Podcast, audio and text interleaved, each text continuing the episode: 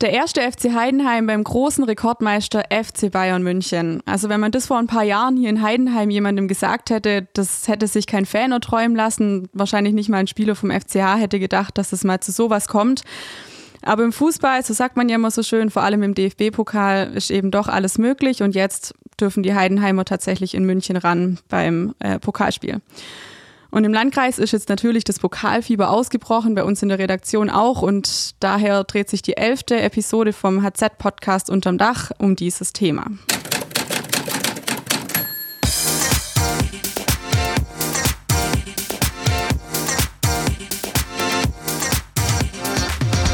Unterm Dach. Der Podcast der Heidenheimer Zeitung.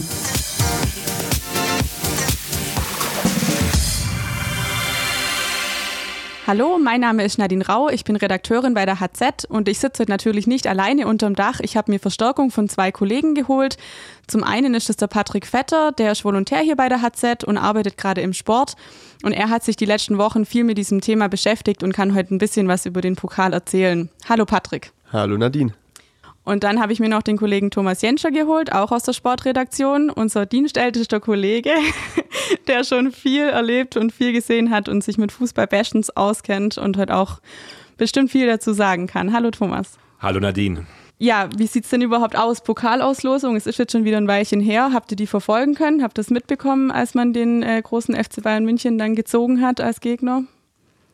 Also ich habe es erst am nächsten Tag so wirklich mitbekommen und war komplett begeistert. Ähm, sowas werden wir wahrscheinlich nicht so schnell nicht mehr erleben. Bei mir war es so, ich war unterwegs und ich dachte gerade, jetzt schaust du mal im Internet, was wohl los ist. Und dann hatte ich, glaube schon 40 äh, WhatsApp auf meinem Handy von begeisterten Leuten, die diese Auslosung ähm, entsprechend kommentiert haben. Hätte ich gar nicht mehr gucken brauchen.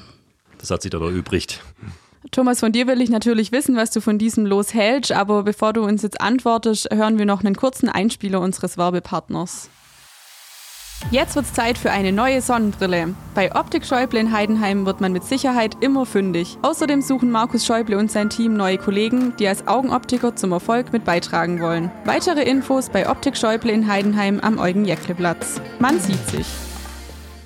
Also Thomas, was sagst du denn zu diesem Los, der große FC Bayern gegen den FC Heidenheim? Ja, da äh, wohnen auch zwei Seelen in meiner Brust. Natürlich wäre ein machbares Los mit einem möglichen Halbfinale äh, sehr interessant gewesen für den Verein. Auf der anderen Seite, sowas erlebt man vielleicht auch nur einmal im Fußballerleben, dass man beim großen FC Bayern München spielen darf. Naja, es sei denn, sie spielen irgendwann in einer Liga, aber davon wollen wir jetzt noch nicht träumen. Okay, jetzt ist es, ähm, ich bin noch nicht so lange dabei, aber Marc Schnatterer sagt immer zu mir, man will natürlich zu Hause spielen. Heimrecht ist immer so das A und O gewesen. Jetzt ist halt natürlich kein Heimspiel. FC Bayern München dürfte aber darüber vielleicht ein bisschen wegtrösten, oder? Ja, da gibt es auch verschiedene Meinungen. Da haben sich auch viele geäußert. Äh, auch unser Rhetorikpapst Lothar Matthäus hat gesagt, da sollte doch der Unterklassige immer Heimrecht bekommen. Aber mhm.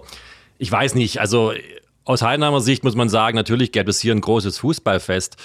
Ähm, vielleicht würden auch die Chancen äh, ein bisschen steigen, aber ich glaube, in dem Fall macht es nicht viel aus. Und auf der anderen Seite, in München spielen die bestimmt vor 50, 60.000 Leuten und das ähm, ist auch letzten Endes für den Verein finanziell interessanter. Und ich finde es schon okay, das einfach der Losfee zu überlassen. Außerdem, man muss bedenken, es gibt ja auch andere Konstellationen, wenn jetzt zum Beispiel ein Zweitligaspitzenteam wie der HSV auf ein abstiegsbedrohtes Erstligateam wie Augsburg trifft und der HSV hat ja automatisch Heimrecht, das wäre auch jetzt nicht wirklich gerecht. Also ich denke, es ist okay, so wie es ist. Kann man so verschmerzen.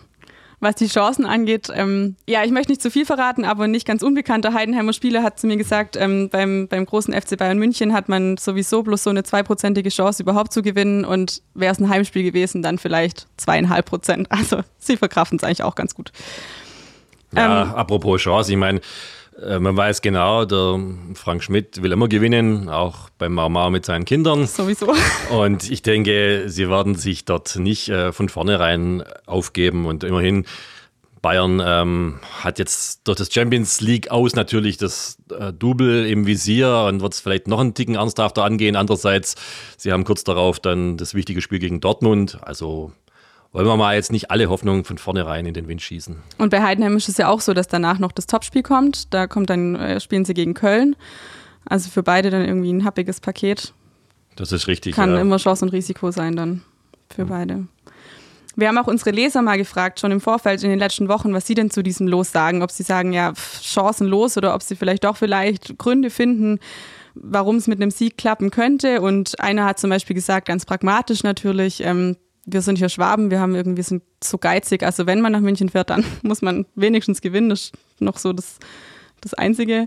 Von vielen kam ja auch der Hinweis, dass Hummels, Boateng und Thomas Müller ähm, jetzt ganz andere Sachen im Kopf haben nach dem Nationalmannschaftsaus.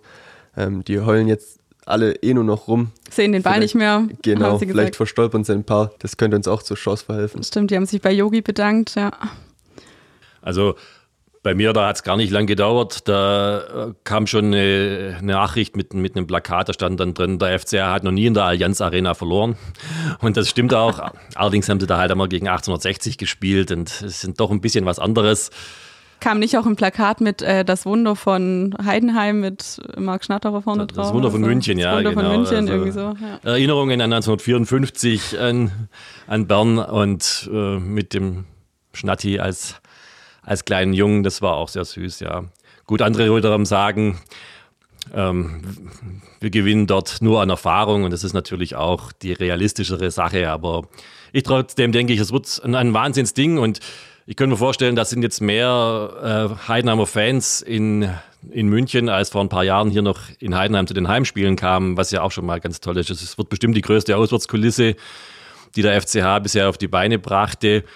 Und äh, das gab 7500 Karten äh, im Vorverkauf, die hier verkauft wurden. Die sind so gut wie weg. An, andere werden noch direkt in München kaufen. Und der Run war so groß. Patrick, du warst ja dabei, als es losging mit dem Vorverkauf. Genau, ich war oben an der Voigt Arena. Es war äh, phänomenal. Schon morgens, als der Kartenverkauf losging, ging die Schlange von der ähm, Voigt Arena bis hinten zum Wald Richtung Reutenen. Ähm, die ersten waren, haben mir erzählt, sie waren schon ähm, morgens um 7 Uhr da gestanden und haben gewartet, bis endlich der Kartenverkauf beginnt, weil sie Angst hatten, keine mehr zu bekommen. Und was haben Genau. die dann so gesagt, als sie da ihre zwei, drei Stunden gewartet haben? Viele waren tatsächlich ähm, euphorisch und haben dem FCH schon gute Chancen gegen Bayern ausgerechnet. Viele haben gehofft, dass der Bayern äh, Heidenheim vielleicht unterschätzen könnte.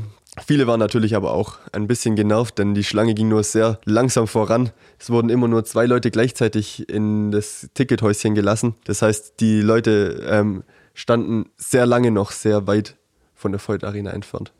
Also es geht einfach die Tür auf, zwei dürfen rein und bis die dann fertig sind, dann kommen die raus und dann die nächsten.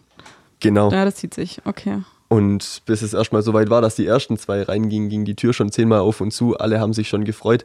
Zuerst durften nur FCH-Mitarbeiter rein, dann wurde die Presse langsam reingelassen, bis dann schließlich tatsächlich der allererste vorne, der wie gesagt schon vor 7 Uhr schon drei Stunden gewartet hat, eingelassen wurde.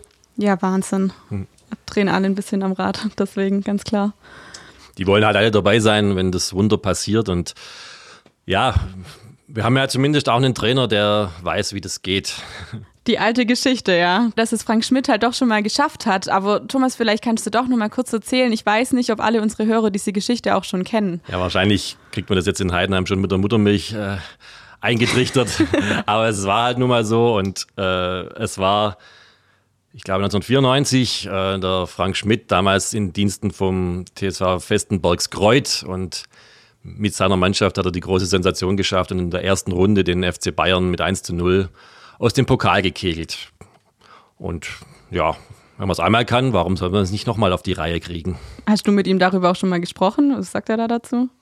Ja, er hat schon noch gute Erinnerungen an dieses Spiel und er, er weiß auch noch, was danach abging. Das war aber auch alles noch ein bisschen, bisschen lockerer. Die saßen dann eigentlich noch gemütlich zusammen beim Bier und ähm, da war noch nicht der ganz große äh, Medienrummel und Hype und äh, alles in Echtzeit in allen Kanälen. War auch eine schöne gemütliche Zeit. Okay, und wenn wir bei Erinnerungen sind, gibt es eigentlich noch ein anderes äh, DFB-Pokalspiel. Also es ist ja nicht nur der FC Bayern München, also Heidenheim hatte auch schon andere attraktive Gegner. Ich habe Leverkusen miterlebt, das war nicht ganz schlecht, aber du bist länger dabei. Was, was gab es noch für ein Spiel? Was fällt dir ein? Ja, ich habe eigentlich alle DFB-Pokale, DFB-Pokalspiele äh, gegen die großen Mannschaften, gegen die Bundesligisten miterlebt. Und natürlich, äh, wie vielen, fällt mir als erstes Werder Bremen ein. Damals ähm, Heidenheim war gerade in der dritten Liga und äh, Bremen eine etablierte Mannschaft und ähm, toll war einfach auch dieser Spielverlauf. Der große Favorit ging in Führung. Dann gab es noch einen Elfmeter für Bremen. Frank Lehmann hält und da ging plötzlich ein Ruck durch die Mannschaft.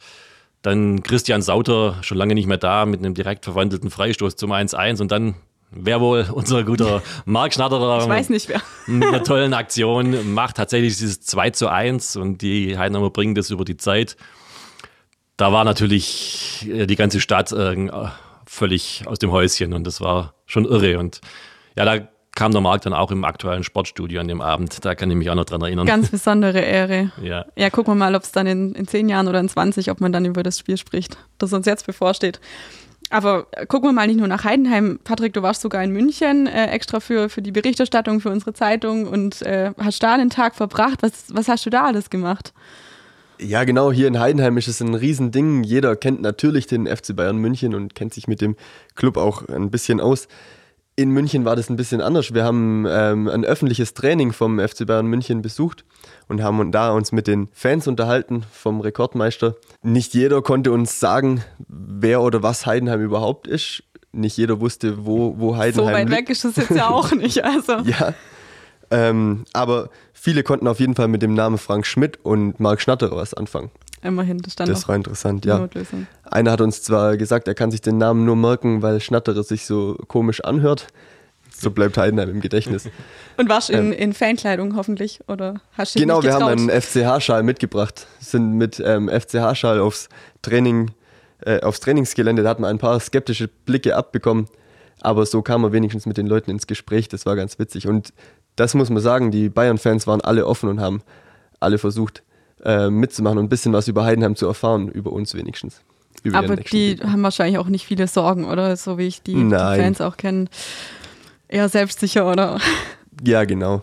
Heidenheim kann, ist keine große Hürde für Bayern, ist da die vorherrschende Meinung gewesen. Äh, die haben sich alle erstmal auf die nächsten Spiele in anderen Wettbewerben, auf, äh, auf Spiele in anderen Wettbewerben konzentriert. Es war ja schon von einem Freilos die Rede. Das finde ich dann doch ein bisschen unverschämt. Das ist Also, ein bisschen fies, ja. Soweit hat sich aber auch niemand von den Bayern-Fans aus dem Fenster gelehnt. Die meisten haben da doch zugegeben, dass es immer wieder passieren kann, dass ein, dass ein kleiner, unterklassigerer Verein einen großen Favoriten rausschmeißt. Ich denke auch, also was die, was die Pokalhistorie anbelangt, neben dem Spiel gegen Bremen, gab es ja auch zum Beispiel eine Partie gegen Mönchengladbach. Äh, da haben sie es ins Elfmeterschießen geschafft. Das ging ganz knapp her. Gegen, gegen Wolfsburg musste man ja leider schon mehrfach ran. Äh, auch da war einmal nur ein mageres 1-0 für die Wolfsburger drin. Und vergangenes Jahr ähm, haben sie 1-2 gegen Eintracht Frankfurt verloren, die Heidenheimer, die dann später ja äh, DFB-Pokalsieger geworden sind. Also man sieht an einem Tag, können die da schon auf dem Level mitspielen. Und man muss noch sagen, in dieser Partie ähm, hätte es den Videobeweis gegeben, hätten die Heidenheimer das Spiel gegen Frankfurt sogar gewonnen. Und den Videobeweis wird es jetzt ja dieses Mal geben, gell? Ab, ab dem Viertelfinale gibt es den. So ist der Stand der Technik Pokal, ja. ja, oder unter Regularien. Okay, habt ihr in München auch ein bisschen gefragt, was sie so für Ergebnisse tippen? So die 10-0-Klatsche? Oder wenn man gerade die Ergebnisse anguckt, die die Bayern jetzt die letzten Wochen gespielt haben? alle, die sich ein bisschen auskannten und den FCH ähm, kannten und sich auch in der zweiten Liga auskannten, die haben gar nicht auf so ein hohes Ergebnis getippt. Den Leuten war schon klar, dass Heidenheim da dagegenhalten kann. Da, waren, da gingen die Tipps eher von einem 3 bis zu einem 5-0. Ah, das geht ja noch, ja noch ganz human. Es waren allerdings auch keine eingefleischten Münchner da. Vielleicht hätten die es nochmal anders gesehen. Auf dem Training waren tatsächlich Leute aus ganz Deutschland. Also quasi wie ein Tourismus-Highlight mehr, wie, Ein bisschen, wie ja. Training. Es heißt ja immer, dass der FC Bayern in München weniger Fans hat als im, im Umland. Also So wird es wahrscheinlich laufen, ja. Bei uns, wenn hier einer trainiert, da guckt wahrscheinlich keiner zu. Wir waren später noch vor dem Fanshop in München selber. Da waren nicht mal Deutsche. Es waren, wir haben uns mit ähm, Amerikanern unterhalten. Es sind viele Leute Spanisch sprechend aus dem Laden gekommen, mit Trikots vom FC Bayern beladen. Die konnten euch aber auch nicht viel sagen, oder? Nein, vor allem nicht über Heidenheim. Aber ich denke, dass auch bei dem Spiel die, die äh, anderen Medien stark vertreten sein werden und das bringt den FCH und Heidenheim ja auch wieder ins Gespräch. Und wenn sie es tatsächlich dann schaffen sollten, ein knappes Ergebnis oder gar einen Sieg zu verbuchen, dann wird wahrscheinlich auch in Japan und in Australien darüber Der berichtet. große Hype ausbrechen wahrscheinlich, ja. Wenn wir jetzt mal abschließend sagen wollen, habt ihr vielleicht schon einen Tipp fürs Spiel? Ich glaube, mit einem 4-0 könnten wir noch zufrieden sein. Also ich halte 3 zu 0 für den FC Bayern München für ein realistisches Ergebnis. Mehr müssen sie dann auch nicht machen, aber drunter wird es auch nicht ablaufen. Und wer schießt die Tore? Ja, ich denke, Thomas Müller ist auf jeden Fall dabei und naja, Gnabry und ein Verteidiger. Okay, dann versuche ich mal dagegen zu halten, sonst wäre es ja langweilig. Dann sage ich halt äh, 0 zu 1 und wir gewinnen und kommen eine Runde weiter. Und wer schießt da das Tor? Oh, da müsste ich lange überlegen. Das kann man ja gar nicht sagen. Vielleicht Marc Schnatterer. Könnte sein. Aber dann äh, hören wir uns auf jeden Fall hier nochmal wieder, wenn sie nochmal eine Runde weiterkommen. Dann machen wir eine Sonderausgabe. Absolut. Aber auch so können wir uns, glaube ich, alle drauf freuen in Heidenheim und Umgebung. Dann freuen wir uns jetzt einfach alle mal auf den 3. April, schauen mal, was rauskommt. Ähm, entweder seid ihr in München dabei oder ihr klickt vielleicht dann einfach den Live-Ticker an von der Heidenheimer Zeitung. Wir sind nämlich auf jeden Fall vor Ort oder sonst kann man auch im Kongresszentrum noch gucken. Für uns hier unterm Dach war es das jetzt heute. Ich äh, bin froh, dass ihr dabei wart, ihr beiden. Vielen Dank, Patrick, dass du da warst. War ein cooles Gespräch, danke. Danke auch, Thomas. Danke, Nadine. Bis zum nächsten Mal. Für deine Anekdoten. Bis zum nächsten Mal, genau. Auch an alle Hörer, vielen Dank, dass ihr heute dabei wart. Wir melden uns dann in zwei Wochen zurück mit einer neuen Episode vom HZ-Podcast unterm Dach und würden uns natürlich freuen, wenn ihr wieder mit einschaltet. Bis bald!